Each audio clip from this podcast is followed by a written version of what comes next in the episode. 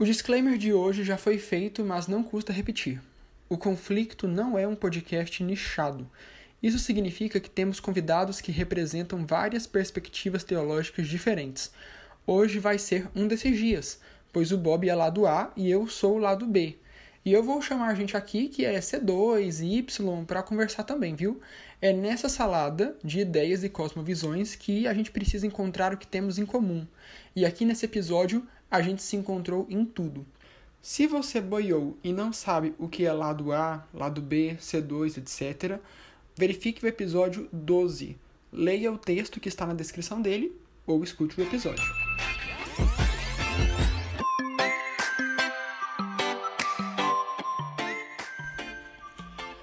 Olá pessoal, sejam muitíssimo bem-vindos ao episódio 14 desse podcast. Gente, já estamos no 14. Começamos em dezembro, já estamos no 14. Isso sem contar as introduções, review de livro, que tem uns extras, né? Que não são episódios puros, entre aspas. Então a gente já tem muito conteúdo. Se você está chegando agora, dá uma olhada, é, rola a barra, lê um pouco das coisas que tem, que pode agregar para sua vida de N formas, né? Não só em questão de sexualidade, porque a gente tem muitos conteúdos diversos também, né? É, se você não nos segue em redes sociais, nós somos o Conflicto Cast tanto no Twitter quanto no Instagram. E também, se você não entende o lance de cores, aqui a gente usa uma classificação por cores para você entender o conteúdo que você está consumindo, que está tanto no Twitter quanto no Instagram, a capinha que mostra a legenda. Tem conteúdo para pastores e líderes, conteúdo teológico, conteúdo acadêmico, é, conteúdo para iniciantes, conteúdo sensível, é, enfim, tem muita coisa. Tanto que esse conteúdo nosso, ele é para LGBTs, assumidos ou não, foi classificado como conteúdo sensível. É um episódio que é mais ou menos para maiores de 18 anos, que tem é, certos assuntos que são delicados, e também para é, classifiquei ele como para pastores e líderes. Acho que essas três categorias é, elas explicam bem o tipo de conteúdo que a gente falou. Muito interessante também falar sobre o Apoia-se. A gente está agora com um financiamento coletivo pelo Apoia-se todo podcast tem, chegou a hora do nosso ter. E eu tô muito feliz que eu não flopei. Já tem apoiadores. Obrigado, Débora. Obrigado, Thaís. E obrigado, Renner. Vocês foram os três primeiros apoiadores da nossa campanha. E se você quiser apoiar é, financeiramente o conflito, você pode fazer uma doação de cinco reais a partir de cinco reais pelo seguinte link apoia-se barra ConflictoCast, apoia.se barra ConflictoCast. Aí lá você lê como funciona, é, qual que é o objetivo disso, a gente quer ter um site, a gente quer impulsionar nosso conteúdo, e seria muito interessante, caso você goste da gente o suficiente para dar o seu apoio. Então nesse episódio a gente vai falar sobre quem é, performa uma heterossexualidade, seja por comodidade ou por necessidade, por sobrevivência às vezes até influenciado, apoiado, encorajado por uma liderança evangélica, só que isso pode dar ruim, pode dar muito, muito ruim. Então eu entendo que parte dos ouvintes está nessa situação de ter que performar uma, heterossexual, uma heterossexualidade por N motivos. Então chegou a hora da gente dar a nossa contribuição para vocês nesse sentido, e até mesmo para você que é hétero, para você que é pastor, que é líder, enfim, mas que vai acabar é, é, entrando em contato com essa situação. Então fiquem agora com o episódio e muito obrigado por estarem aqui. Beijão, a gente se vê.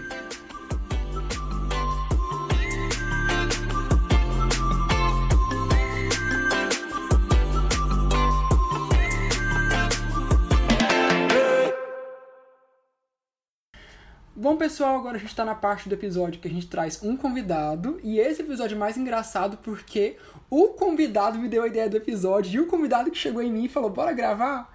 Aí eu, claro que falei: bora gravar. Aí estamos aqui no que eu acredito que será o quarto episódio do conflito e que a gente vai falar de uma coisa muito interessante que, tipo assim, eu pensei em falar nisso, mas o Bob trouxe e é, vai ser muito legal, mas antes de falar do tema, eu quero que o Bob se apresente. Oi, Bob, tudo bem? Oi, gente, tudo bem com vocês todos? Bom, eu sou Bob, eu tenho quase 26 anos, é, eu sou teólogo de formação, eu fiz um curso de formação especial em missiologia e em teologia pastoral. eu trabalhei como missionário por muito tempo numa organização evangélica e passei pelo processo de me, de, de me descobrir, me perceber enquanto homem gay. E passei por um processo de adoecimento mental muito profundo.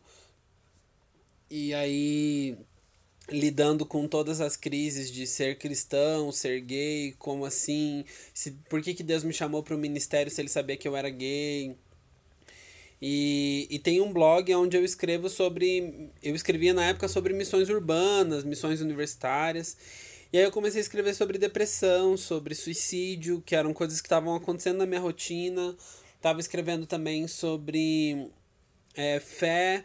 E as pessoas começaram a me responder e a dizer: Meu Deus, eu também passo por isso. E aí as pessoas respondiam assim: Ah, eu também sou gay. E eu passo por isso. Eu falei: Gente, mas eu não falei que eu sou gay. Como assim, gente?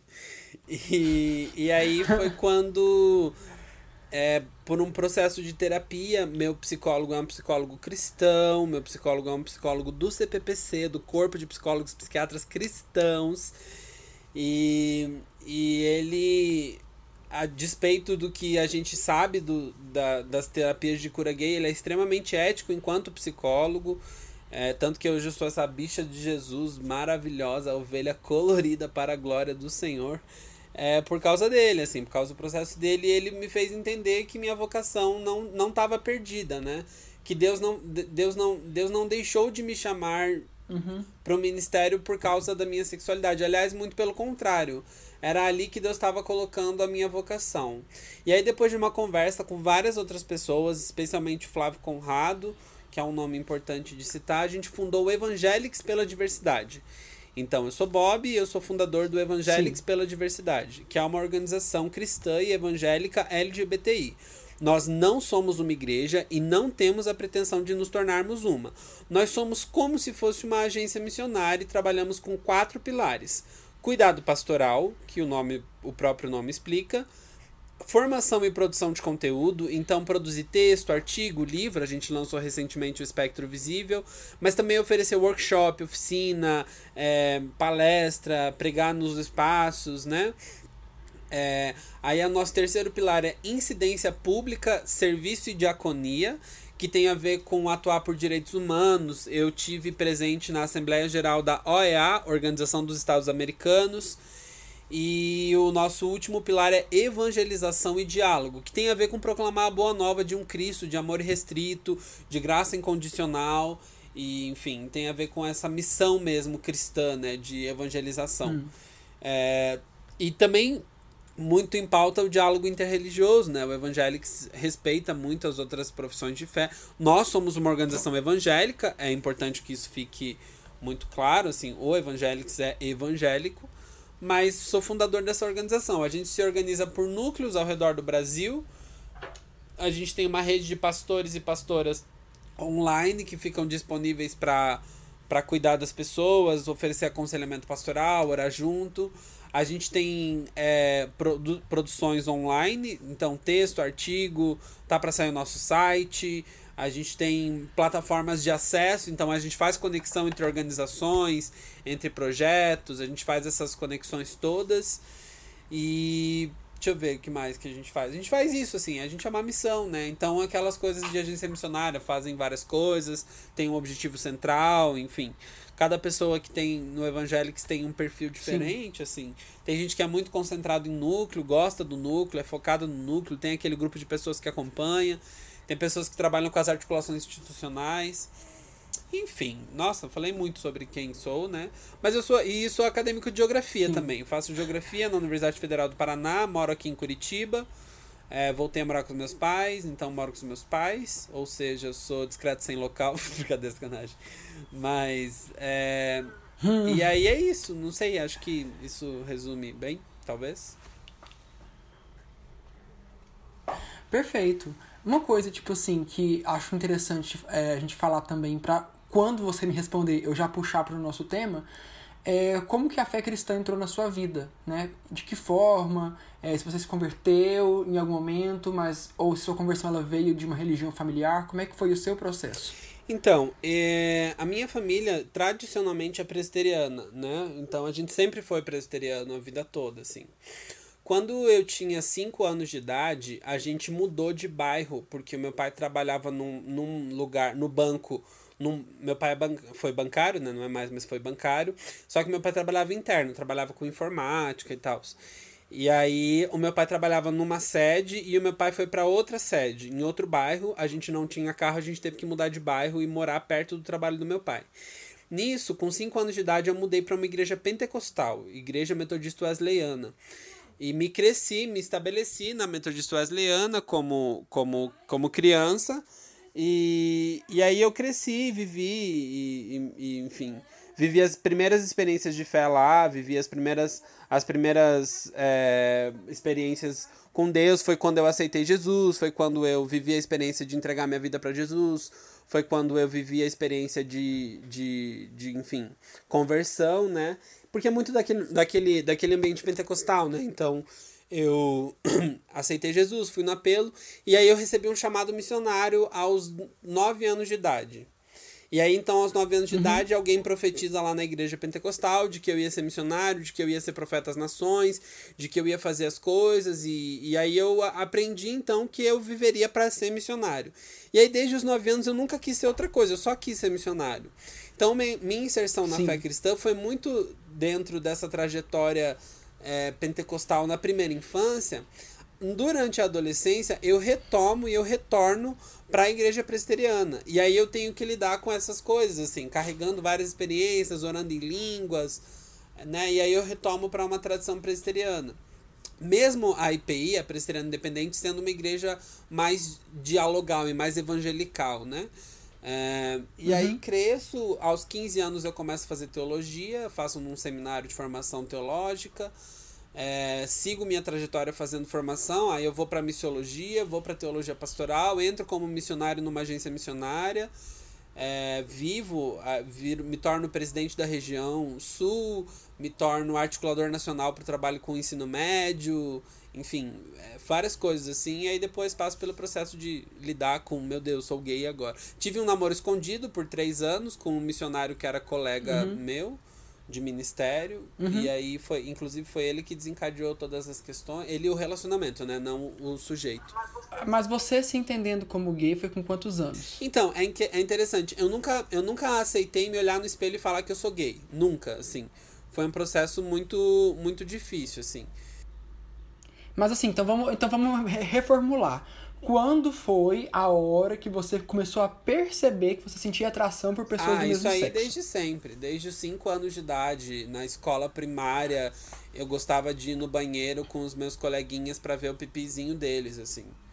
E eu percebi. Meu Deus! É, e eu percebi que os meus coleguinhas não tinham esse desejo, porque às vezes a gente falava sobre. Eu, eu, eu fui mais romântico. para mim também. para mim foi também nos 5 anos de idade, mas eu fui mais romântico que você. Eu era mais tipo é, ah, eu gosto do menino. Não era algo mais sexualizado. É que assim, eu sou uma piranha desde sempre, né? Assim, eu preciso, precisa colocar essa questão é. também, né? Eu... Piranha gospel é um conceito, é, né? Tá se tornando assim, um conceito. Eu gosto, eu gosto do instrumento mesmo. Mas assim, tá. Eu quero falar um pouco da minha experiência também, que aqui eu já vou puxar pro tema. Como a gente tá falando do pagando de hétero, né? Então, a gente já subentende, aqui eu já puxo a coisa um pouco para frente, que quando você tá num ambiente cristão, é, a homossexualidade, tipo assim, ela não existe. Ela não pode existir. É uma coisa que tá lá no mundo, que tá lá fora, que não tá na igreja, e você não é bobo. Você sabe somar dois mais dois. Então você vê que você não pode ser gay. E não só não ser gay, você tem que ser homem, no sentido de uma masculinidade performada, né? Não é aquilo que você realmente é, não é o seu tom de voz. Enfim, eu, eu, eu fico um pouco pisando em ovos quando eu vou falar disso, porque fica parecendo que eu estou estereotipando, que eu estou generalizando. Mas é justamente isso que eu estou fazendo, né? Eu vou estereotipar e vou generalizar. Quando a gente fala de questão LGBT, a gente não pode ignorar que nem todo gay vai ter o mesmo tom de voz, vai ter a mesma preferência de música, de roupa, é, de esporte, porque nós somos pessoas diferentes. Isso não é uma regra, mas isso aí é um. É algo assim, tá dado, que pessoas gays têm esse mundinho aí. E eu, por exemplo, eu sei lá, com seis anos eu fazia ginástica olímpica. com sete anos. Enfim, que delícia! Eu, eu, eu, era o Diego Hipólito do interior, você tinha que ver. Eu, e eu era muito bom, eu fazia muita coisa. Mas assim, no fim das contas, o que, que eu quero dizer com tudo isso? A gente tem que ficar é, escondendo coisas que a gente gosta. Eu não podia falar que eu gostava de fazer ginástica olímpica, eu tinha que eu não podia fazer essas coisas, sabe? E não era antibíblico, era simplesmente porque a igreja, a homofobia estrutural, ela, é, ela tá na sociedade, inclusive na igreja. Preciso dizer que fui do Ministério de Dança a vida toda. Eu fui do Ministério de Dança também. Eu, era, eu não queria ser o Tipo assim, eu não queria ser aquela dançarina do clipe da Cassiane com os panos, mas eu queria ser o do break, queria ser uma coisa. Eu queria, enfim, envolver com dança, mas ao mesmo tempo uma parte de mim falando, tipo assim, olha, você é, tá na dança, mas você é o hétero, uhum. né? Tipo, tipo, isso. Aí, e, ah, e outra, eu quero muito contar isso. Isso para mim é, é, é clássico. É, você já foi acampamento de adolescentes? Oh, vários.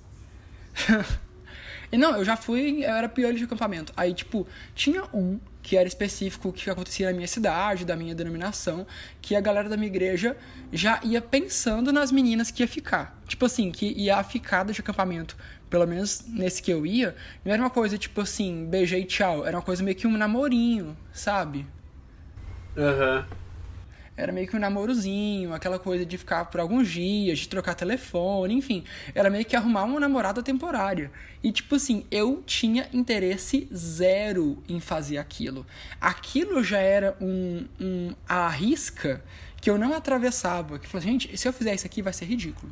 Se eu tentar ficar com a menina aqui, vai ser a maior vergonha alheia possível, que eu não sei beijar. E outra, eu nem quero beijar. Eu não quero, eu não quero mexer com isso aqui. E eu era o único dos meninos do quarto que não ficava com menina nenhuma.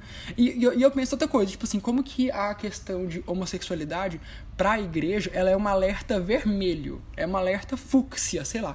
Porque, tipo assim, se um menino fica com outro menino no começo de adolescentes, não chama atenção, não. Chama o pastor, chama a família, chama é, o prefeito da cidade, faz um escarcel, porque, tipo assim, isso seria considerado tipo, uma coisa muito grave, uma coisa muito séria. Uhum. Então, já, e a gente entende que isso é muito grave, muito sério, por isso que a gente finge. Por isso que a gente vive vida dupla, né? Em N fatores, que vai da sua roupa, do seu tom de. até do seu tom de voz, até da música que você gosta de ouvir, sabe? Eu lembro que eu também tava no acampamento de que estava em São Paulo. Eu, eu, eu, lembro dessas conversas, sabe? Porque elas são bem emblemáticas. Tanto que esse mesmo amigo meu, ele já pediu desculpa e tal, mas ele tava tentando me envergonhar. Falar, por que, que você gosta de Lady Gaga? Aí, porra, eu gosto porque eu quero gostar. Eu gosto porque eu gosto, né? Tipo, você gosta do que você quer. Aí, tipo, isso para eles era um motivo de, de tipo assim, eu fujo do padrão. Eu, eu, eu, você está tendo comportamentos que são socialmente proibidos. Não é só ser gay, você não pode parecer gay. É tipo assim, você não pode. É, você não pode ter tudo aquilo que respinga ou lembra é, homossexualidade, você tem que ter completa aversão. E você tem que mostrar para os outros homens que você tem aversão. Aliás, um dos exercícios é, da masculinidade tóxica é, é exatamente esse. É você brincar com outros homens, amigos seus, que você é mais homem que eles, ou que eles são gays. Tipo assim, isso faz parte de um rito de socialização hétero, né? E que isso e a igreja não quebra isso, pelo contrário, a igreja reproduz. E e sabe que tem uma coisa interessante nisso, porque a, a, a gente a gente acabou a gente acabou juntando duas discussões porque a igreja tá tão é, como que eu, eu não queria usar o termo atrasada, mas a igreja tá tão sem conversar sobre isso com honestidade, a igreja silencia tanto essa conversa que a discussão sobre a masculinidade é, infelizmente, necessariamente uma discussão sobre sexualidade. Né? Uhum. Então a gente acaba, a gente passa por um, por um momento na, na, na igreja. Hoje em dia a gente consegue discutir masculinidade tóxica sem necessariamente estar falando de homossexualidade. Tá tudo bem uhum. o cara ser homem hétero e gostar de Lady Gaga. Tá tudo bem o cara ser homem hétero e fazer ginástica, né? É, uhum. e, e, e, gostar de dançar, enfim. E, a gente já tá em, algum, em alguma dimensão na sociedade. É, lógico que eu não tô falando que o machismo acabou, nem que a masculinidade tóxica foi superada, mas que essa discussão existe. A gente teve é, exemplo disso no, no Big Brother Brasil, que o ginasta que estava lá, a despeito de qualquer análise de caráter do indivíduo, né? Uhum. Ele, o ginasta que estava lá, ele, ele não é homossexual. E ele é ginasta, profissionalmente ginasta. Né? E aí, e isso não foi uma questão, não foi uma discussão, não, foi, não teve piadinha, né? É, uhum. é, então, a, agora, na igreja, não. Quando a gente fala sobre a gente gostar de Lady Gaga, sobre a gente. Eu, eu, eu ser do Ministério de Dança, a vida toda fui de Ministério de Dança. A gente tá falando sim sobre talvez eu ser homossexual, entende? É, exato. É aquilo. É, não é regra, mas talvez seja. Sim. O, o real é que não importa a, a questão. É que, tipo assim, vai, vai de caso, né? Vai de cada um. Vai de. A questão que fica ruim é que a igreja age da seguinte forma. Olha só como eu vejo. É, enquanto você vê que um cara ele tem trejeitos gays, uma menina, ela é mais masculinizada, mas tá na igreja, tá orando, o pessoal fica passando pano. Fica tipo assim, ah, ele é, é gayzinho, ele é afeminado, ela é masculina, mas ele, ele pelo menos tá buscando. Aí ninguém enche o saco. Ou então, enche o saco de uma maneira tipo assim é, o bullying acontece, o bullying é muito real, mas existem essas duas realidades. Eu acho que essa primeira que eu falei, ela se enquadra mais para pessoas adultas, né, para jovens e adultos em geral, né, que tipo assim, que ninguém fica enchendo o saco. Mas se a pessoa se assume, aí aquele é, membro é, normalzão de igreja que não entende bulhufa sobre sexualidade, aí ele vai é, falar tudo aquilo que ele gostaria e tava, ele tava escondido, sabe? Aí, aí ele se sente no direito. Aí ele fala um monte de coisa e ainda ele espiritualiza a fala dele, ele cristianiza a fala dele, tipo assim, que isso não é de Deus, que não sei o quê. Aí, tipo assim, ele pega um pouco dos versículos bíblicos dele com um pouco do. De, do, do preconceito da homofobia dele, mistura tudo e fala que ele tá evangelizando. Sim. e fala que ele tá fazendo o, o bem, né? Vamos dizer assim. Sim. E é, e é engraçado porque assim, quando, quando eu fazia dança na igreja, é, ninguém, ninguém falava pra mim, comigo, sobre a minha possível homossexualidade. Então uhum. eu fui um adolescente enrustido, eu vivi uma vida dupla, mas ninguém chegou pra mim e falou assim: olha só, você gosta muito de dança, você talvez. Agora, depois que eu me assumo, aí, isso a gente tá falando de 5, 6 anos atrás, quando as coisas vêm à tona, todo mundo, ah, você era do Ministério de Dança.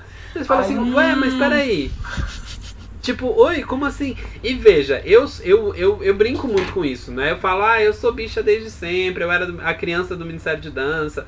É, e eu não tenho problema com brincar com isso. Mas você percebe que, poxa, então por que, que não falou antes? Ai, Bob, sempre soube que você é viado. Você gostava de dançar. Ué, então por que, que não me avisou na minha adolescência, sabe? Enfim. Uhum. Porque eu vejo, tipo, é, duas coisas. Eu quero entrar num ponto sobre é, a questão de bancar o hétero, mas eu vejo duas coisas. O hétero, ele também curte coisas que são é, mais típicas de um universo LGBT ou feminino. Ele pode curtir, porque é normal. Mas, assim, ele esconde isso para sobreviver, no grupo. Pra pessoa LGBT existem plurirealidades, mas eu vou jogar uma aqui em específico, que é a pessoa que, tipo assim, que não se aguenta. Tipo assim, eu tenho. Eu não me vejo fazendo outras coisas além disso. Tipo assim, é, jogar futebol ao invés de fazer vôlei, sei lá, outro esporte. Mas ela se vê fazendo as coisas porque, tipo assim, ela não aguenta performar uma coisa que tá além dos limites dela. O LGBT de igreja, né, que tem um contexto cristão na família, ele já performa de demais, de várias formas, né? Então tem coisas que ele fala: "Não, não, nisso aqui não. Nisso aqui eu não vou fazer um papel não". Porque uma coisa que a gente estava falando antes da gravação, né, que eu queria citar aqui. A questão da vida dupla, ela também existe muito por uma questão de necessidade. Sim. Por uma questão de é, se eu às vezes a pessoa ela não se entende, tem isso também, mas às vezes ela se entende muito bem como LGBT e ela quer permanecer vivendo a vida dupla porque ela precisa de uma casa para morar. Porque ela precisa de pais para conversar. Porque ela não quer ser um desapontamento, ela não quer ser uma decepção, sei lá, para todo mundo, para o pai, para a mãe, para a comunidade de, de, fé dela, porque ela não tem outro ambiente para estar, né? Então, às vezes ela faz isso por sobrevivência. Só que também tem uma fala que que é a Andrea Vargas, é, que ela fala que muitos dos LGBTs eles esperam que os pais morram para poder para poder viver a vida deles, né? Tipo assim, existe uma esperança de, tipo assim, ah, quando meu pai e minha mãe morrer, aí eu vou fazer o que eu queria fazer, vestir a roupa que eu queria, namorar com quem eu gostaria, enfim, aí eu vou ter minha vida, porque enquanto eles estiverem aqui, eu não quero ser uma decepção, eu não quero passar por todo um estresse que vai durar por muito tempo. Aí essa vida dupla, tipo assim, ela é postergada até o dia que se alcance essa independência dos pais, seja pela morte deles ou seja por uma independência financeira, né? Tipo assim, eu quero ganhar dinheiro logo, mas tipo assim, não simplesmente pra, sei lá, para ter meu carro, para ter minha casa, mas sim para ter a minha vida, porque parece que eu nunca tive a minha vida, que eu nunca fui autorizado a ter. Então uhum. Então agora eu quero ter. Uhum. É, então, a gente. Uh, eu, eu vou dar um. Eu não sei quando vai ao ar, mas eu vou dar um spoiler aqui de uma coisa que, que a gente está produzindo no Evangelics. É, e que se sair antes não tem problema, porque a ordem dos fatores não altera o produto. É, hum. Que a, a, gente a está trabalhando, tentando pensar pastorais para essa população LGBT, né? E inclusive pastorais para essa galera da vida dupla. E assim, uhum. é, do que a gente conversou, a vida dupla ela é um espectro, né? Ela é uma, uhum. existem vários, né? E a gente conseguiu identificar, a grosso modo, não que necessariamente todo mundo precise caber dentro de uma dessas caixinhas, mas a gente identifica como evangélicos quatro perfis mais ou menos específicos de vida dupla. Né? Hum. E aí, assim, a gente vai entender que a atuação pastoral com essa galera é muito específica também. Então, assim, tem o vida dupla que o cara não se conheceu e não se reconheceu como gay. Então, quando eu era adolescente, eu me pegava com um garoto lá no colégio militar. Colégio militar, eu me pegava com o garoto. A gente nunca se beijou, mas a gente colocava a mão na mão e não sei o que, e a gente trocava foto. E eu não me reconhecia como gay. Aliás, eu era, eu pregava contra o homossexualismo daquela, né? Naquela época uhum. usava esse termo. É, sim, entre parênteses, né? É, tipo, e, e, é muito engraçado, porque eu vivia uma vida dupla, mas eu não me reconhecia vivendo uma vida dupla. Porque aqueles momentos que eu, que eu vivia de, de tensão sexual com aquele outro garoto, é, eles eram momentos. E com vários outros garotos, né? Mas eu tinha um específico. Eles eram momentos que eu, eu achava que eu tinha dado uma deslizada, mais que todo homem desliza. Uhum. Né? Tanto que eu fui para uma viagem com o pessoal do colégio militar. E eu tava no quarto com vários outros meninos do colégio militar e eu perguntei para eles numa boa, assim, eu falei, com que frequência vocês veem pornografia masculina? E cara, eu fui zoado até o final da viagem, porque todo mundo falou, tipo, mano, não, nem nunca. E eu pensei assim, não, mas é impossível, todo mundo vê, eu vejo, e eu sou homem, eu sou hétero, eu quero casar, eu quero ter uma esposa. Então, o primeiro perfil da vida dupla é o cara que não se entendeu e não se reconheceu. É. Ele, ele, ele ainda tá vivendo um processo e, e, e, era muito engraçado, porque eu ia pro banho para ver o pênis dos garotos, nessa viagem específica. Eu falava com ele sobre isso, mas de jeito nenhum eu achava que eu pudesse ser um alvo do debate sobre diversidade sexual, por exemplo. É né? porque gay, não, eu não sou isso. Não, de tipo, jeito nenhum. Eu jamais sou isso. Não, de jeito nenhum. Tem uma coisa que. Tipo, espera, essa, essa coisa, tipo, um pouco recente. Essa vai ser muito engraçada. Que uma vez eu, tipo, assim, eu tava com uns amigos. Aí, tipo assim, é, eu não sei em que ponto da conversa, então eu já vou pular direto para o pro tchan de todos. Que eu falei assim, vocês teriam coragem de fazer sexo oral? E eu fiz, tipo assim, uma cara toda é, feia. Eles, claro que sim. Aí eu, hum, ah, eu tinha que fingir isso também? Não, não percebi. não sabia que essa parte tinha que fingir que eu gostava também. Mas é, tipo assim, porque a gente é tão diferente que a gente não sabe nem fingir às vezes. A gente não dá conta. Sim, sim, é, é isso, né? E a, gente, e a gente não sabe expressar isso, né? O segundo perfil da, da vida dupla que a gente identifica, assim, é o cara que tá vivendo o conflito e a angústia. E aí ele tá naquele momento de não saber o que fazer com aquilo. Então ele não uhum. pode contar, mas ele precisa de alguém para contar, porque ele quer desabafar, ele quer orar junto, ele não sabe se ele vai se assumir ou se ele vai renegar a vida. Às vezes ele acha que ele tá vivendo um celibato, mas aí Deus Deus não tá bancando o celibato que ele diz que Deus o chamou para bancar, né? É, tanto que se a gente for, é, tanto que se a gente for olhar por uma uma das perspectivas bíblicas, né, e acho que é o que eu tô mais alinhado, celibato é dom. Isso significa que nem todo mundo tem o dom de celibato. Isso quer dizer que vai ter muita gente que vai entrar nessa e vai se frustrar e vai quebrar a cara bonito, porque ela vai ela vai projetar uma coisa para ela que não vai acontecer. E quando não acontecer, ela vai se frustrar muito. Sim. E ela nunca teve um acompanhamento teológico ou pastoral para isso, e ela vai, tipo, ela vai questionar a fé dela. Isso pode acabar desencadeando no afastamento. Eu sempre falo, eu sempre falo, muita gente chega no Evangelics e, e propõe o celibato como alternativa. E acho que é muito importante até nesse espaço falar, o Evangelics não fecha a questão, né? A gente, uhum. a gente, nós somos uma organização LGBT cristã afirmativa, mas as pessoas que passam pelo Evangelics não adotam nenhuma postura a não ser a postura de vai ouvir Deus. O que uhum. eu sempre falo quando a galera chega pra mim e fala assim, ah, eu vou ser celibatário, eu tô considerando celibato, eu sempre falo isso, falo, olha, Deus chamou, Deus banca. Então, quando Deus chamou a fulaninha para ser missionária na África, no meio da guerra, Deus banca, Deus levanta sustento, ela recebe o milagre na casa dela com dinheiro porque a igreja não sustentou, ela recebe. As coisas vão acontecendo e as pessoas vão vendo Deus bancar o chamado que Deus deu para aquela pessoa. A gente uhum. tem um problema das pessoas acharem que Deus está chamando, aí Deus não banca, aí Deus é o vilão da história, ou a igreja é a vilã da história. E na verdade, uhum. Deus não bancou porque Deus nunca chamou. Eu sempre falo, Deus não é um patrão irresponsável. Se Deus te uhum. chamou para trabalhar com isso, ele vai te sustentar. O Evangelics passa por vários perrengues, a gente não tem estrutura, a gente não tem. Mas a convicção de que, mesmo nesses perrengues, Deus me chamou e ele tem bancado as coisas que são necessárias, é a convicção de que Deus de fato está nesse negócio, assim. Agora, se Deus chamou uma pessoa para celibato, mas ela entra num processo depressivo profundo, ela começa a ter uma vida dupla, ela começa a ter disforia, né? Ela começa a ter compulsão sexual, poxa, ela começa a ter várias questões que, que e aí assim, mas se Deus não chamou, né? E o celibato ele sempre tem que ser encarado. Eu não acho que as pessoas necessariamente vão ou não vão ser celibatárias. É possível que uma pessoa seja, é possível que uma pessoa não seja. Agora, os que forem são justamente pelo que você falou, pelo dom. E se Deus deu o dom, Deus deu, entendeu? Deus está bancando. A pessoa pode se sentir solitária um dia ou outro, ela pode se sentir mal, mas não é uma coisa constante, não é uma coisa que gera um grande adoecimento. A despeito de todas as crises que eu tenho, sim, por estar como missionário missionário no Evangelics, eu continuo com a convicção de que foi Deus que me chamou porque ele tem bancado. Não estou falando que eu nunca tenho crise e nunca quero desistir, mas que esses momentos eles são menores em proporção e intensidade do que os momentos em que eu olho para isso e eu falo, puta, é isso que eu tinha que fazer. Você entende? Uhum. E essa segunda pessoa que vive esse conflito, ela tá ali precisando acalmar uma série de vozes, as vozes do coração dela, as vozes de repente de algum relacionamento que ela tá tendo, as vozes da família, da igreja. Se ela tem vários amigos LGBTs, as vozes de, dessas próprias pessoas LGBTs falando para ela vir para fora. Ela tem que acalmar todas essas tensões para conseguir respirar e falar: "Meu, o que que Deus quer de mim?" E aí uhum. é um processo, assim, essa, esse segundo perfil, né, de vida dupla, assim.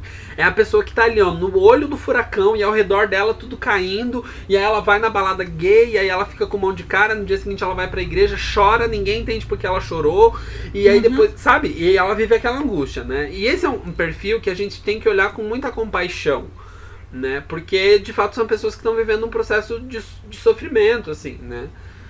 E é de tipo assim, e é de meio que se sentir fora de lugar, tipo, não me encaixo em nenhum lugar. Nenhum lugar me, me completa plenamente. Porque em um estão pessoas que não têm a minha fé, então elas têm uma cosmovisão de, que, tipo assim, que não bate com a minha. Em outro lugar tem as pessoas que têm a mesma fé que eu, mas da mesma forma não me identifico com elas, não me vejo refletido nelas. Aí a pessoa se sente sem lugar. Sim. Ah, não. É, pode... Então. É, daí assim, a gente tem esse, esse terceiro perfil de pessoa, esse segundo perfil de pessoas, né? O terceiro perfil do vida dupla é o vida dupla que não, não dá conta de assumir, mas já resolveu com ele. Então, é, eu tive um namorado e, e, esse meu namorado ele é um grande líder. Eu não posso nem dar muitas informações, senão as pessoas vão relacionar. Mas eu namorei uhum. um, um, líder evangélico de vida dupla, né? Uhum. E ele estava resolvido com ele. Ele só não deu conta porque tinha família, porque tinha o um ministério, porque tinham várias coisas acontecendo enfim, com, com a vida dele, e aí ele decidiu que ele não queria. Mas assim, uhum. enquanto a gente estava namorando, as coisas estavam resolvidas.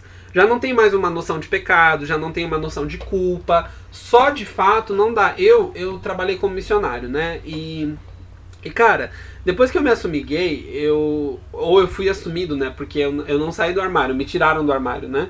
Uhum. Eu fui exposto. Eu, uma... eu, eu, fui assumido também. É, enfim, foi uma situação bem complicada, né? É o, o, tal do outing. Tem até nome isso. Em, em, Portugal é crime, né? Eu descobri isso. Eu estudei em Portugal, lá é, outing é crime. É, então, o, o acho que qual, qual, é o rolê, assim, é, essa pessoa, quando eu fui assumido, eu perdi tudo, porque assim, a minha carreira é teologia, eu vivo do mundo evangélico, eu, vi, eu vivi a minha vida toda de doação, de oferta. Uhum. É, então, assim, é, então, assim, eu vivi a minha vida toda de oferta, de doação, de pregar em igreja, de ter reconhecimento, mantenedor. Quando eu me assumo, eu simplesmente perco. Eu perdi tudo. Eu perdi absolutamente tudo. Eu perdi tudo o que eu tinha. Tudo é tudo, assim. Em todos os sentidos. Sim. Eu perdi a minha carreira, eu perdi a minha agência missionária, eu perdi a maior parte dos meus amigos. É, tudo bem, eu adoeci, eu fiz muita coisa errada, mas, mas uma grande parte das pessoas se afastou. Eu, te, eu tive um melhor amigo que casou e ele não me chamou pro casamento dele. É, recentemente, né? E a gente se afastou e eu descobri que é porque eu me assumi, assim. Não, é, é assim. E outra, eu falo assim, eu vou. Agora eu não falo mais assim com você, mas eu também me direciono ao público que nos escuta, e eu sei que a maioria deles é evangélico, conservador, mais conservador que eu, no caso. Então, assim, eu convido as pessoas para fazer a reflexão limpa. Quando alguém se assume, alguém de igreja, seja é um membro evangélico, ou principalmente se for algum líder eclesiástico, seja missionário, pastor, presbítero, qualquer coisa, é, isso não é interpretado com é, tranquilidade ou normalidade, no sentido de, tipo assim, uma coisa corriqueira. Não, é interpretado como um escândalo. E não só como um escândalo, mas como uma invalidação daquela pessoa. Tipo assim, tá, se ele é gay, ele não pode ser pastor. Se ele é gay, ele não pode ser missionário. E isso até para quem. E até para quem entende homossexualidade como pecado e é celiba, e seria, tipo, celibatária. A pessoa, ela, tipo assim, ela perde. Ela, ela perde a fala porque a, a igreja ela tá tão certa, é, tá tão cheia de certezas que, tipo assim, não importa o que, essa pessoa pensa, o que, que essa pessoa diz, o que, que importa é tudo aquilo que eu nunca estudei, que eu nunca li, que nunca foi pregado na igreja, mas é aquela coisa de pós-verdade, sabe? A verdade é aquilo que eu acredito. Então, como as pessoas elas resolvem a, a homossexualidade na cabeça delas, é tipo assim, cada um resolve de um jeito. Um de uma forma é, mais brutal, outros de uma forma menos brutal, mas todo mundo num nível de violência, de, de choro, de frustração, né? Por, por isso que quem é gay de igreja sofre tanto. Imagino quando é líder, né? Porque, tipo assim, quando é líder você perde seu posto, porque é como se você não tivesse mais autoridade para liderar. É como se você tivesse esquecido tudo que você aprendeu no seminário. É como se você não tivesse moral mais. É, tipo assim, uma coisa que aconteceu moral. comigo foram os mantenedores pedirem o dinheiro de volta. Não todos, Nossa. não todos, mas assim, até hoje, eu, ó, eu saí, do, eu saí do ministério que eu tava em 2015, a gente tá em 2020, vai dar cinco anos. Eu ainda tô uhum. pagando dívida com o mantenedor que pediu dinheiro de volta, que mandou uma, um e-mail para mim falando assim: é, eu não doei para você ser gay, portanto eu gostaria que você devolvesse o dinheiro que eu do, do período que eu doei para você. Como eu tenho tudo planilhado, eu tô devolvendo, sim, tô juntando para devolver, né? Porque eu também não vou ficar uhum. depositando todo mês para todo mês a pessoa falar: "Não, Bob, eu quero que você se cure". Então eu tô uhum. juntando esses montantes para pagar de uma vez só. Mas, mas é, é assim, é um processo. N não basta, não basta tipo assim, ah, Bob, obrigado até aqui daqui pra frente não vai dar pra gente caminhar, mas sucesso aí. Não. Há, um, há, um, há uma retaliação pelo que eu já fiz, entendeu? Exato. Porque assim, tudo bem, eu sou gay, sou Como gay, mas o meu trabalho eu fiz traídas. E outra, e outra, mesmo que elas se sentissem traídas, né? Eu vou dar essa colher de chá pra esse povo ainda. De...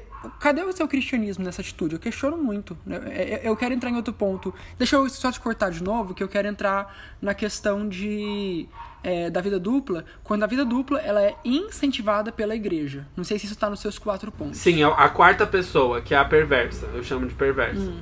Então quero fala desse que eu quero falar também. Eu quero ver o que, que você fala. Não, então, aí a gente tem, né, essa terceira pessoa que resolveu, então, assim, é muito engraçado. É, até assim, eu conheço várias pessoas, várias, assim, Thales, várias, deixa eu repetir, dar ênfase, público que está ouvindo, várias pessoas que hum. são LGBTs, tem seus namorados, então é um homem gay que tem seu namorado, ninguém desconfia de nada, ninguém fala nada, todo mundo acha, continua participando da igreja, pregando, lá lá lá, e é isso, né? Uhum. E, e, e essas pessoas de vida dupla eu respeito. Não é o meu caso, mas eu respeito, assim, né? São as pessoas uhum. que eu tô ok. Tipo assim, ah, a pessoa tem essa vida, ela resolveu com ela, ela tem um namorado fixo e tal. Às vezes o, Geralmente, os dois, né? os dois namorados ou as duas namoradas têm essa vida dupla, assim. a galera acha que são melhores amigos e tal, ou todo mundo meio que sabe, mas finge que não sabe e tal. É uma coisa. E aí a gente tem a quarta pessoa, que aí é, é uma postura mais profética do que pastoral, assim.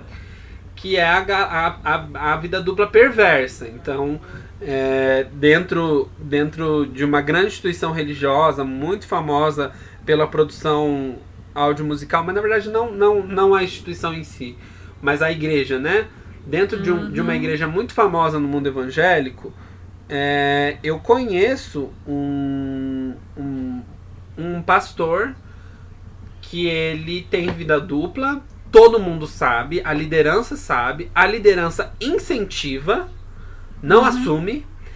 Ele, ele, ele por, por não ser assumido e por não estar tá resolvido com as questões dele, ele, ele abusa das pessoas com quem ele se relaciona. Então ele, é um, ele tem relacionamentos extremamente abusivos.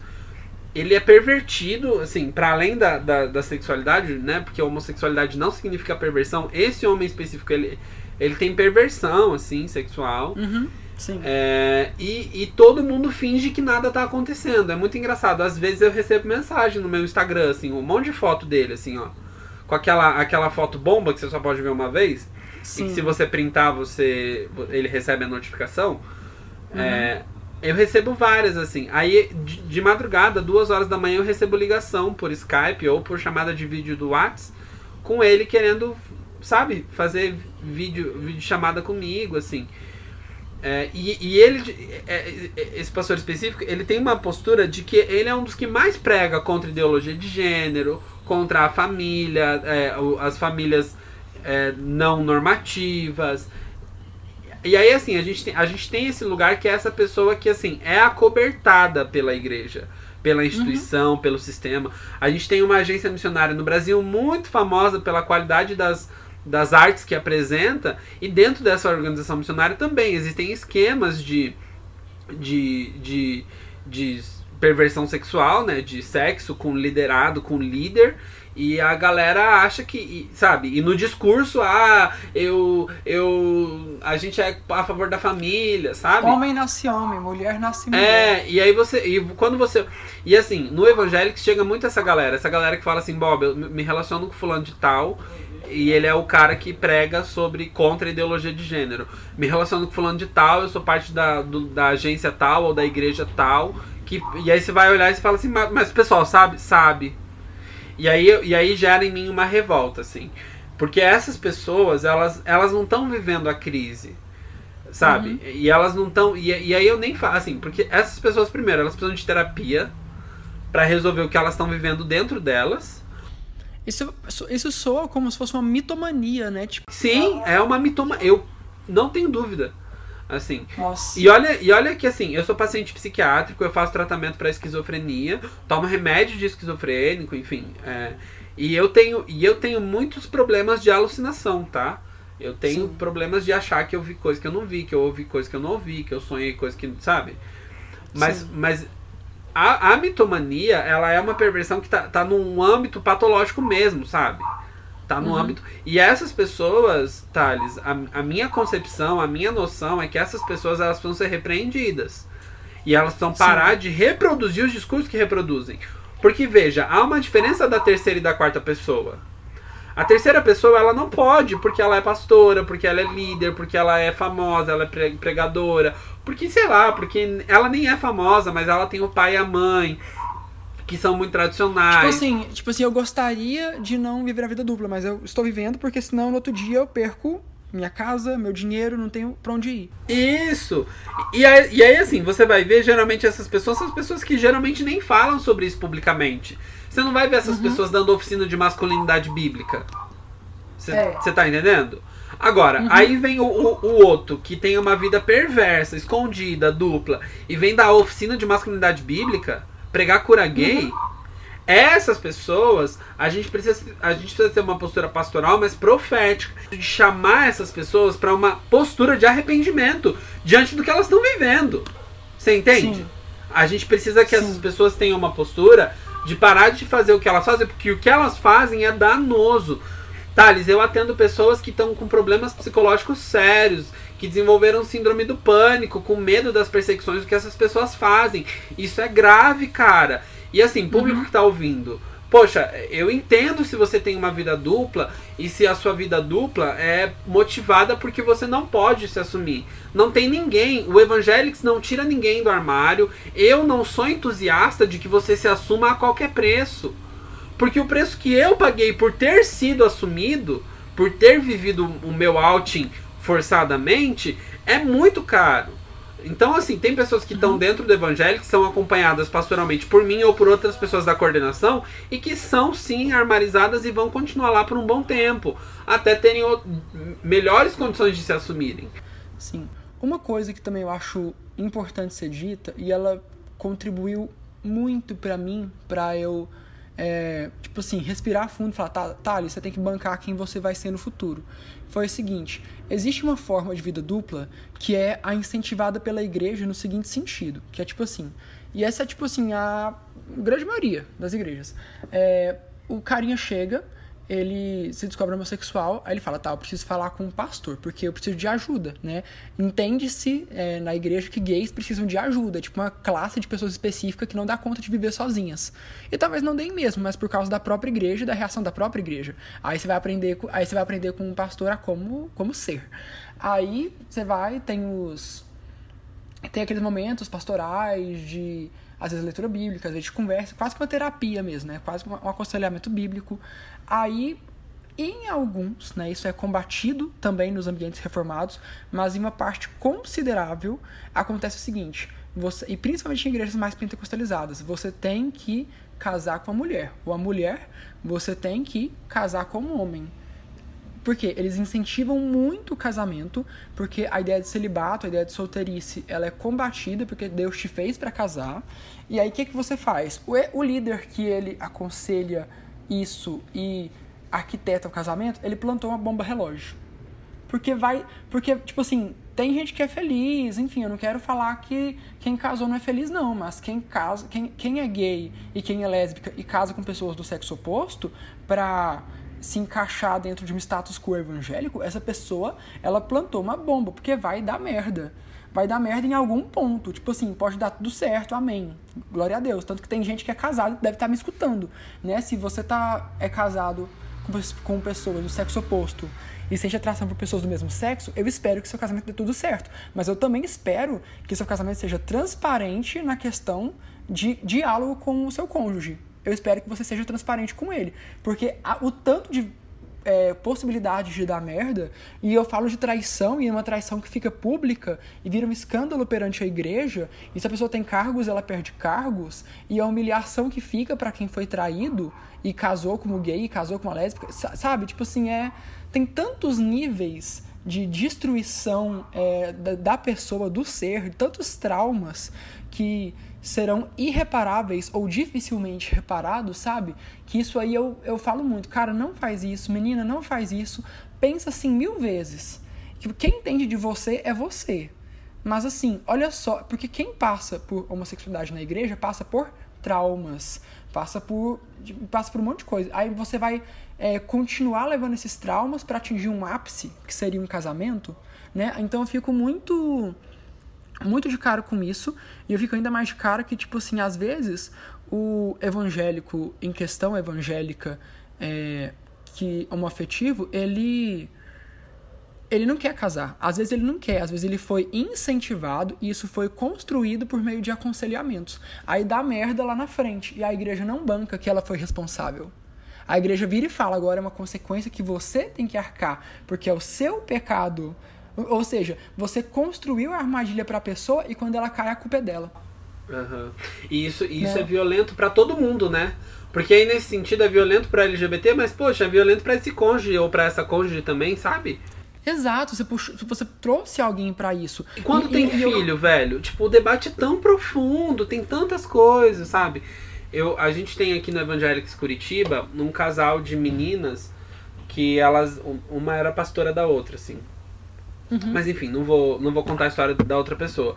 Mas um, uma das pessoas dessa relação, ela, ela tem uma criança, sabe, de 10 anos. E, mano, todo um processo, sabe? Todo um processo, assim, com o pai da criança, com a guarda da criança, com várias questões. Por quê? Porque a igreja enfiou. Sabe? Você tá entendendo? Tipo, tantos. Pra que isso, velho? Pra quê? Tipo, mano. Enfim, é, é, isso é problemático, assim. E essas pessoas que. Porque nesse caso, essa pessoa que, que, que vai pra, por esse caminho, é, influenciada pela igreja, ela é como se fosse a segunda pessoa das, das quatro que eu falei, né? Porque ela vive uma crise ali. Ela entra nesse casamento heterossexual acreditando que ela vai se curar, acreditando que ela vai superar os problemas, é, buscando, né? E, mano, isso é um problema. Isso é igual você falou mesmo, assim, é uma bomba relógio. E, e, eu, e eu lamento muito, assim, por ver as pessoas passando por isso, sabe? Porque, enfim, vários, problemas envolvidos, né? Vários problemas, assim. A gente aconselha muita gente no Evangelics, assim, que passa por isso, assim. Sim, eu tô, eu, eu tô fazendo aconselhamento com uma mulher nesse sentido também, que ela era casada por oito anos. Aí, enfim, conheceu uma menina e ela teve a conexão que ela nunca teve com o próprio marido. Tipo assim, ela quer entender isso, que ela, no caso dela, ela não quer namorar com essa menina, ela não quer ser lésbica, ela quer que isso passe, entendeu? Então ela tá mas ao mesmo tempo, não sei se você já percebeu, mas com homem, é, a questão é muito tipo assim, é muito efêmero, pegar ações efêmeras. Com mulher, não. Quando mulher é lésbica, ela, ela tem um relacionamento de cumplicidade que dura por muito tempo, né? A, eu quero voltar a falar de mim só pra falar o que é que me fez dar, dar o estalo na minha mente, de tipo assim, quem que eu queria ser no futuro. Quando eu vi as pessoas cristãs, a, amigos meus, irmãos até, que sentem atração por pessoas do mesmo sexo e são pessoas super introspectivas, que têm uma vida, tipo assim, que eles não têm amigos, é uma coisa assim de viver realmente a, é, com a vida a sete chaves, sabe? De não, de não conseguir ter uma, uma tranquilidade nas relações interpessoais, de serem pessoas, tipo assim, problemáticas, serem pessoas boas, pessoas legais, mas você vê que a vida bateu tanto nessa pessoa e ela não tem coragem de se assumir por causa de família, por causa de tal. Eu falei, gente, quanto mais cedo eu passar por esse processo, mais cedo estanca, mais cedo termina. Porque eu, o que que tem de gente, tipo assim, que manda mensagem para mim, né? Que, que o conflito foi isso. Eu não fiquei surpreso. Na primeira semana, minha caixa de mensagem já encheu. De gente contando histórias, enfim. Falando, nossa, até que enfim eu consigo falar com alguém. E, e eu mantenho tudo sobre o, o, super sigilo. Tipo, não há ninguém que leu as mensagens, só eu. Tá? E eu já falo isso aqui, porque se você quiser mandar mensagem para mim, vai ser hiper bem-vindo, tá bom? Às vezes a, a, gente troca mensagem, eu até compartilho o WhatsApp pra gente conversando, enfim. O conflito me trouxe amigos, me trouxe gente que tá, você, né? Pessoas que estão aparecendo e a gente tá criando laços. Aí o que, que eu não queria ser era isso, eu não queria, falei, gente, eu não quero ser essa pessoa, isso não é vida. Pelo contrário, sabe o que é vida? Eu sou totalmente gay no meio dos crentes e totalmente crente no meio dos gays. Eu sou. Porque isso é a isso é o que o Thales sempre foi, entende? Isso é a isso é a integralidade do meu ser. Então, e não existe mentira do bem. Essa coisa de viver uma vida dupla também é um pecado. Só que você, tipo assim, eu não, eu não quero, tipo, culpabilizar você que está vivendo isso. Mas eu quero que você entenda que você também não está fazendo o que Deus quer. Às vezes, tá, se você tiver por sobrevivência, beleza. Mas se você tiver por conivência, vamos, vamos procurar rever isso. Vamos ver se, tipo assim, isso é estar no centro da vontade de Deus? É namorar é de forma é defraudar uma pessoa de forma consciente que você está defraudando uma pessoa, sabe? Esse é o meu ponto, porque existem vários níveis de discussão. Tem uns que eu super entendo e que eu fiz e eu faria se eu não tivesse uma família compreensível que eu tenho. Mas tem outros que são escolhas que você poderia não ter arcado e que você está arcando. Então ainda é tempo de você dar um passo para trás antes que aconteça merda. Eu espero de verdade que, tipo assim, que se alguém está me ouvindo e está nesse sentido Vamos falar mais sobre isso. Se quiser mandar mensagem, manda. Eu espero que você tenha algum pastor ou algum amigo para conversar, né? Mas eu também entendo que você é adulto para saber das consequências das decisões. Então se lembre delas que, e lembre que Deus não prometeu determinadas coisas para você, que às vezes você que ficou colocando isso na sua cabeça e, a, e o tombo é grande. Então se livra dele. É, acho que, acho que Thales, é muito bom isso que você coloca, porque assim, quando a gente fala sobre não ser o propósito de Deus para a vida da pessoa, não é no sentido de culpabilizar e de gerar uma noção de pecado, pecado como aquela coisa que gera uma culpa, um peso. Não, é no sentido de entender que Deus não chamou essa pessoa para ficar dentro dessa cova Deus fala assim: "Oh, vem para fora, existe vida aqui fora e eu quero que você viva a plenitude da vida". Quando, quando a gente fala sobre essas pessoas e sobre essas situações, o chamado é, de Deus para esses casos e para essas pessoas é que elas se, se vejam livres dessa necessidade de viver duas vidas. Porque Deus não chama ninguém para viver duas vidas, Ele nos dá uma única vida. Então, quando a gente fala, você falou sobre essa questão né, de, do pecado da vida dupla, eu, eu entendo e eu corroboro muito nesse sentido de que Deus não chama ninguém. Lógico, as pessoas que precisam viver essa vida dupla dessa maneira por conta do, dos contextos em que vivem, acho que tudo, tá tudo bem, assim. A gente, né? Mas, cara, Deus não chama. E aí as pessoas entram numa noção de que Deus me chamou para a heterossexualidade. E Deus não chama ninguém, nem para hétero, nem para homossexualidade. E aí elas vivem numa noção de que elas precisam viver em função de provar uma coisa que Deus não, não pediu que elas provassem. Porque assim, é, é, uhum. eu, eu entendo muito a dimensão da soberania de Deus nisso tudo. Eu não entro num debate se nasce gay ou se se torna gay. Acho que esse é um debate pouco profícuo e pouco efetivo, assim. Exato, eu, falo, eu, eu uso a seguinte frase. É, não interessa é como nós nascemos, interessa como nós morreremos, interessa a, a vida daqui para frente. É o aqui e o agora e como é que eu vou seguir. Eu vou ter saúde mental? Eu vou ter um bom relacionamento com a minha família, eu vou ter um bom relacionamento com a minha igreja, eu vou me encaixar na minha igreja, é isso que importa. E é isso que a gente não discute, porque o pessoal fica, fica discutindo o sexo dos anjos lá atrás como se, como se eles conseguissem provar um ponto, e como se provar um ponto eles tivessem tipo, um argumento para tipo, ó, oh, agora mude sua vida. Agora vire hétero, dê um jeito, porque eu provei para você. É como se no, no fundo, tudo, tudo isso é uma disputa de narrativas de tipo assim, você pode ser hétero sim. No fundo tem isso. Eu, eu, nem, eu, não, eu não discuto se a pessoa nasceu gay ou se ela se tornou gay porque dois anos de idade, por causa da barriga da mãe, sei lá. Não inter... O que me interessa é que nada foge da soberania de Deus. Então, se a pessoa nasceu gay, foi porque Deus, Deus sabia que ela ia nascer assim. E se ela se tornou gay contra a vontade dela, porque ninguém escolhe efetivamente ser gay, ninguém decide. Ah, eu quero. Poxa, eu tinha um ministério bem consolidado, tinha uma trajetória ministerial especificamente traçada, tinha ido para um evento mundial representar a agência missionária que eu trabalhava e o Brasil, sabe? Tipo ah, eu escolhi, escolhi essa vida. Tipo, como se eu tivesse decidido abrir mão de tudo que eu vivi. Não, ninguém escolhe. E o ponto é, se a pessoa nasceu ou se ela se tornou, Deus não deixou de ser soberano sobre a vida dessa pessoa. E se ela é, Deus sabe quem ela é. Por isso Deus não chama ninguém para a heterossexualidade. A gente precisa parar de achar que santidade está diretamente relacionado à noção de sexualidade. Sabe? A gente, precisa, a gente precisa romper com isso. E qual é o meu ponto? O meu ponto é que na, na, quando a gente estava falando sobre vida dupla e sobre Deus chamar essas pessoas para fora, né? Deus está Deus tá olhando para essas pessoas que vivem em verdadeiras verdadeiras prisões, verdadeiras é, tumbas mesmo, sabe? Verdadeiras covas assim.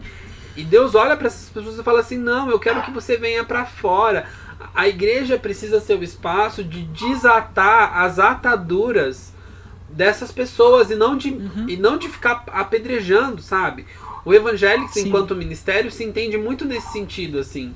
As pessoas elas vão ter direito de vir para fora, né? Seja como celibatárias, como assumindo uma relação, ou enfim, mas, mas muito de ser esse espaço assim, ó, tirem as ataduras dessa pessoa porque ela tem uma vida pela frente.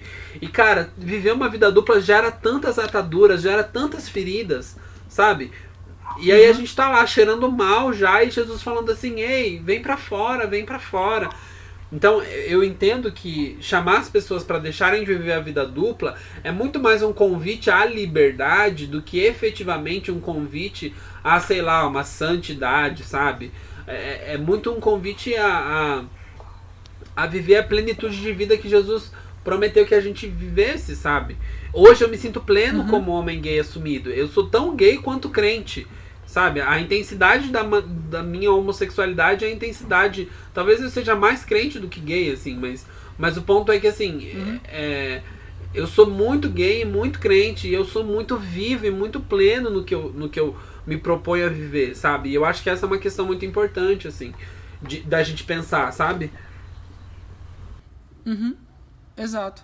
Tipo assim, é, é eu acho que o que eu mais quero é, trazer para as pessoas por meio do. Não só do podcast, mas tipo assim, porque além do podcast eu tenho uma vida ministerial, né? Digamos assim. O pod, meu podcast eu não vejo ele como ministério, eu encaro ele muito mais acadêmico, mas como serventia. Eu quero falar de como nós somos, como nós seremos e como que a gente vai trazer leveza para as nossas vidas, né? Tipo assim, como é, como que a igreja pode é, ser mais leve para a gente? Como nós podemos ser mais leves para nós mesmos? Porque a gente já carrega fardos demais. A gente pega a responsabilidade é, de como a minha mãe se sente, meu pai se sente, minha igreja se sente, é, meu irmão se sente. Como é que eu sou no meu trabalho? É, as questões de militância. Como é que eu vou é, às vezes militar numa questão LGBT e minha igreja vai olhar torto? Você fica tipo assim, você fica louco, você fica doido. Né? Então eu penso muito sim que é, uma coisa que eu não falei muito nesse episódio, espero tratar melhor deles, é que a, a igreja evangélica ela precisa ter noções de homofobia estrutural e entender homofobia estrutural como uma extensão da natureza pecaminosa. Sim. Porque se ela, porque se ela reconhece isso, ela começa a mudar de atitude. Só que é muito complicado ela reconhecer, pois esse nome homofobia estrutural, ele não tem uma uma marca d'água escrito assim, feito por cristãos. Ele não tem uma patente gospel ele foi um pecado revelado por pessoas não cristãs. Então a igreja tem dificuldade em reconhecer isso, porque não, porque esse já é um nome, fala, ah, isso aí é da militância. Ah, isso aí é de uma, de uma, de uma cultura caída. Isso aí é um nome político, isso não, não existe. Aí, tipo assim, ela se recusa a falar sobre pecados que ela comete. E pecados cujos nomes foram dados por pessoas não cristãs. E, e isso não, não, faz com que não deixe de ser pecado, né? Então, a gente está tão atrasado nessa discussão na questão do reconhecimento, né? A igreja não... Para a igreja é, consertar seus próprios erros, ela precisaria reconhecê-los. E nem isso a gente tem. Nem isso a gente tem. Sim, e, e, é engraçado, assim, porque essa homofobia estrutural, ela tá. E às vezes até cordial, né? Às vezes até fofa, é... assim, até às vezes um acolhimento condicionado, tipo assim, eu tô te recebendo na minha igreja, te chamando para comer aquela pizza no final, mas é que a gente quer que você ore lá no fim, orando e virando hétero. Não, e é isso assim, é, ela é acaba sendo o que molda a vida dupla, né?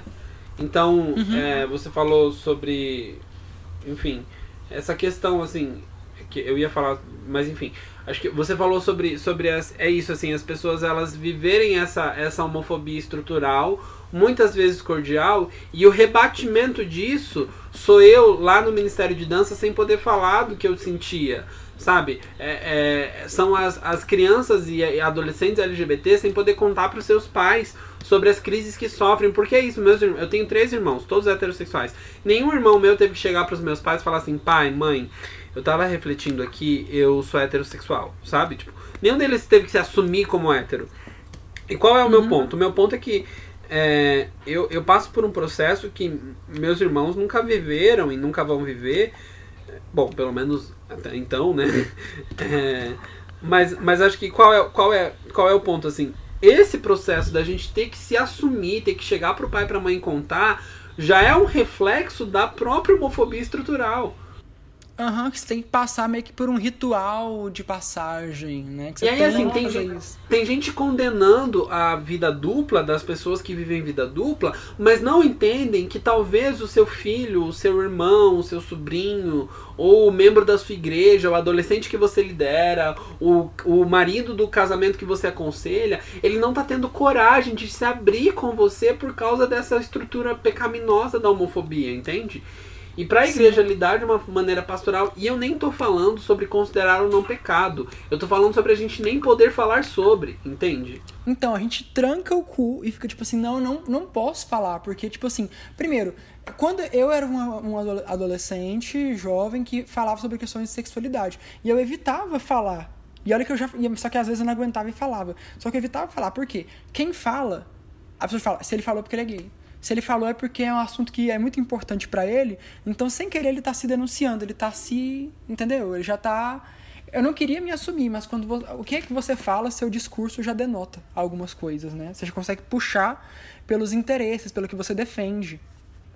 É um processo, é um processo, enfim. Mas enfim, uhum. e, e, muito também nesse sentido assim de colocar a gente à disposição, né? O Evangélicos é uma organização para apoiar e para dar suporte para essa galera. Ninguém vai chegar no evangélico e vai sair do armário. É, enfim, é, muito de respeitar esses processos e das pessoas não se sentirem só, né? Não é bom que o homem uhum. fique só, né? Então, é, independente de se ele batalha ou não, é, é bom ter comunidade, é bom ter apoio, né? É bom ter... Sim. Enfim, e nesse sentido a gente está aqui para isso, né?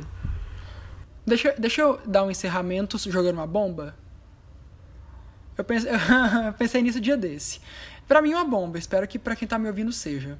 Você já notou que igreja evangélica tem projeto social de quase tudo?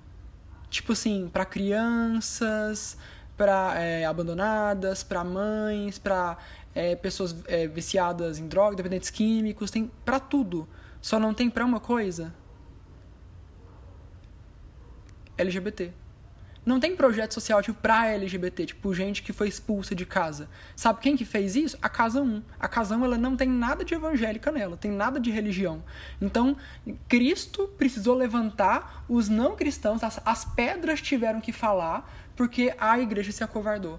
Porque a igreja não quis, não é nem se acovardou, né? Porque acovardar dá a entender que a pessoa tinha vontade, mas não teve coragem. Mas a igreja sente repulsa por LGBTs. Então, um projeto tipo a Casa 1, que é foda, que é incrível, foi feito por não cristãos, porque nenhum cristão levantou aquilo. Uhum. Né? É, uma, uma igreja que tem sido vanguarda, tem sido pioneira nesse trabalho, assim, que, que tem sido assim.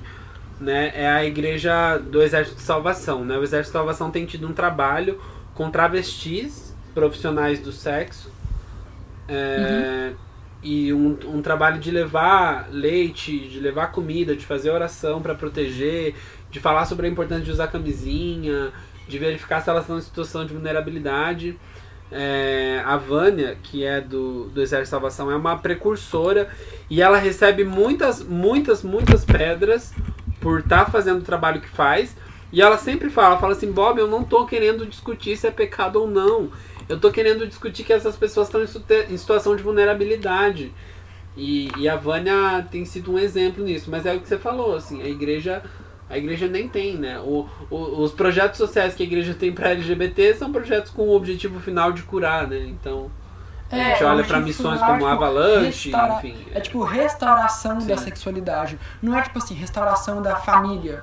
Não é restauração da minha saúde mental. Não é restauração de tipo assim, não tem onde morar. Não é, não é isso. É tipo assim, a única coisa que se importa é com o sexo. Você está transando? Você está namorando? Sim. Você está se relacionando? Fora isso, nada nos importa. E, e, é muito engraçado, né? Depois que, depois que a gente lê Foucault, eu sou suspeito para falar de Foucault mas hum. é, depois que você Foucault, você entende, assim, que é todo uma, um disciplinamento, né? É a lógica é. de vigiar e punir, né?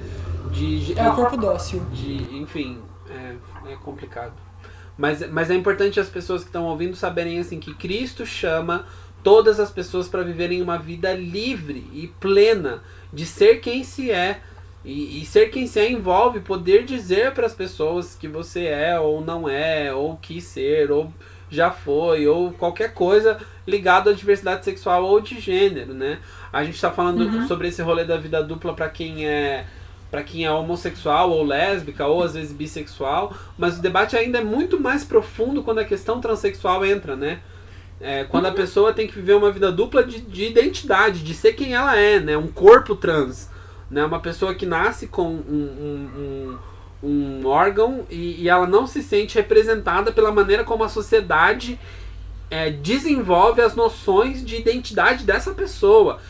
Mas que é uma, é, uma, é uma complexidade tão maior, né? A pastora Ivana da ICM, da Igreja da Comunidade Metropolitana, contava para mim que, que é quando ela. É, parte do processo dela, ela tinha que ser uma mulher trans em casa, mas quando ela saía para trabalhar, ela tinha que se, se, se fantasiar de homem, né? Porque era como a sociedade alia, enfim.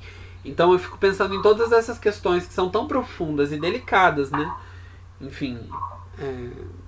Eu vou fazer um disclaimer aqui sobre a seguinte questão. Se você que está me escutando também é um evangélico que se vê naquela coisa de ah, é, eu não sou gay, eu não sou lésbica, eu sou cristão. Cristo é a minha identidade. Eu convido você a ouvir o episódio dessa temporada, que é o que eu mais quis gravar de, de todos que eu fiz. Tipo, eu tava desde dezembro querendo gravar, que se chama Homossexualidade é Identidade Sim. Escute, apenas escute, que é só para falar sobre a questão de homossexualidade e identidade, tá bom? Fica aqui o pedido para vocês. Entendi. Pesadíssima, hein?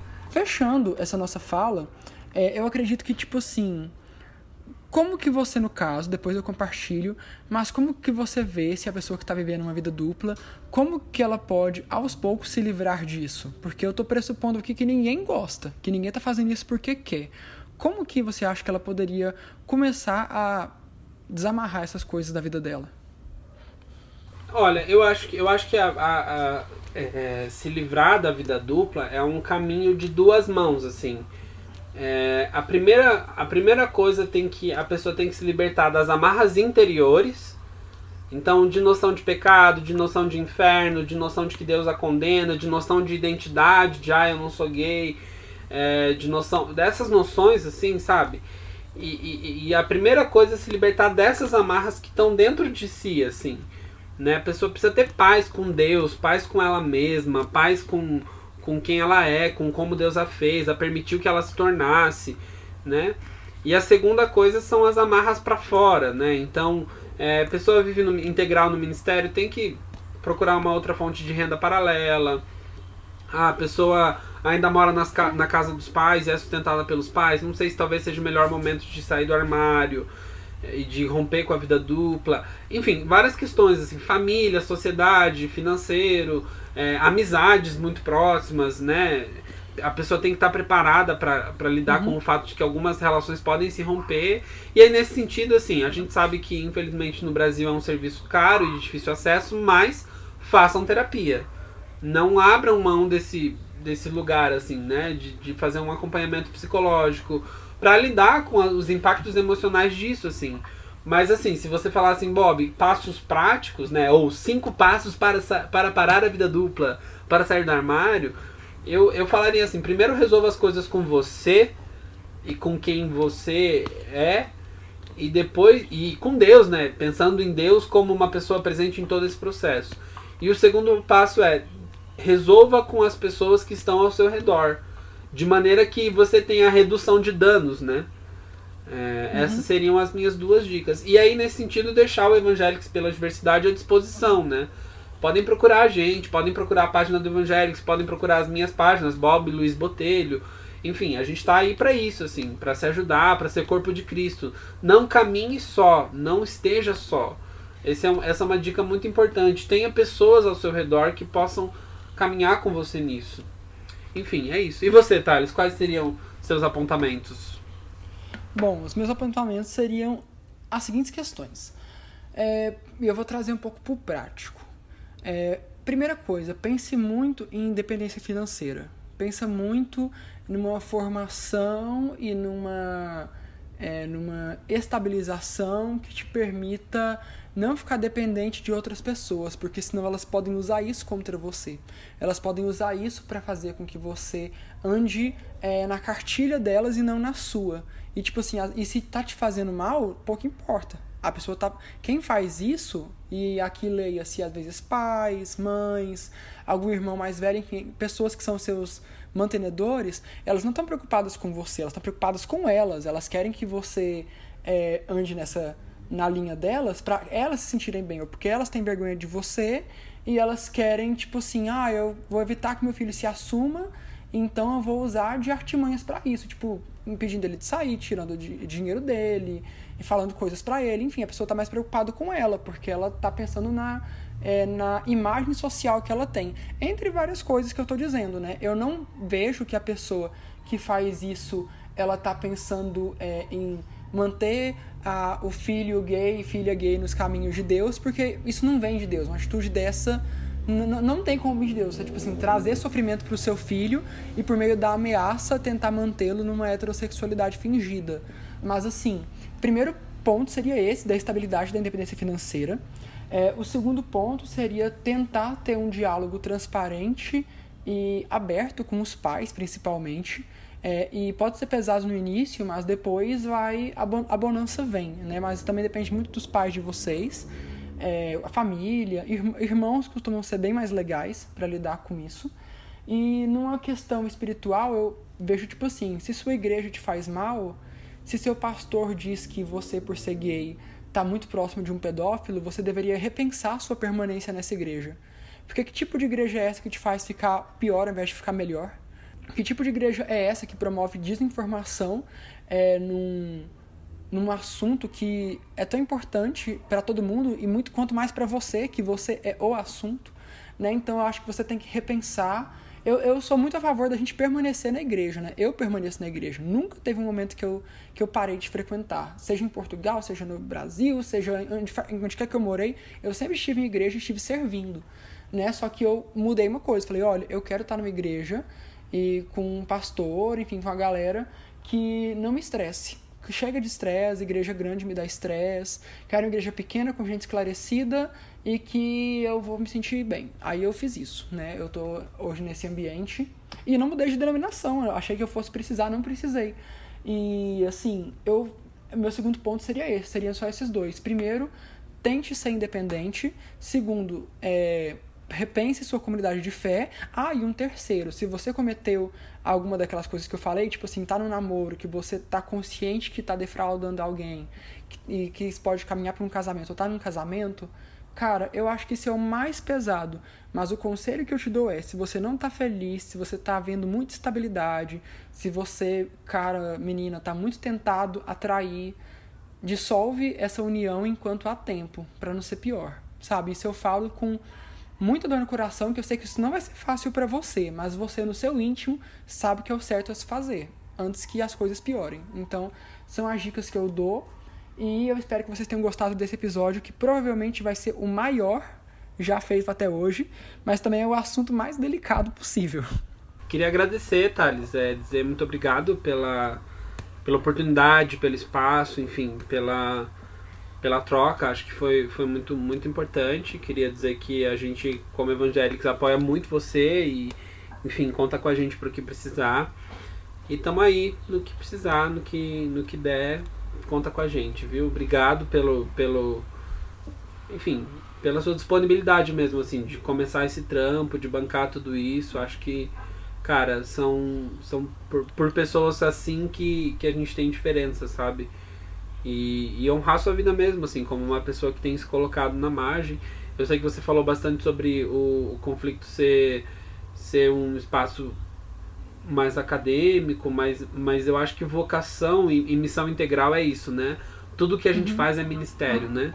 Então, é, você, enfim, é, tem sido uma pessoa essencial nesse momento que a gente vive no Brasil com esses temas e com relação a tudo isso, assim. Então, parabéns e, e poxa, obrigado pela oportunidade. Que venham mais e mais parcerias aqui daqui para frente, né? Sim, eu tô conhecendo. Faz pouco tempo que eu conheço Evangélicos, né? Nunca conheci ninguém pessoalmente.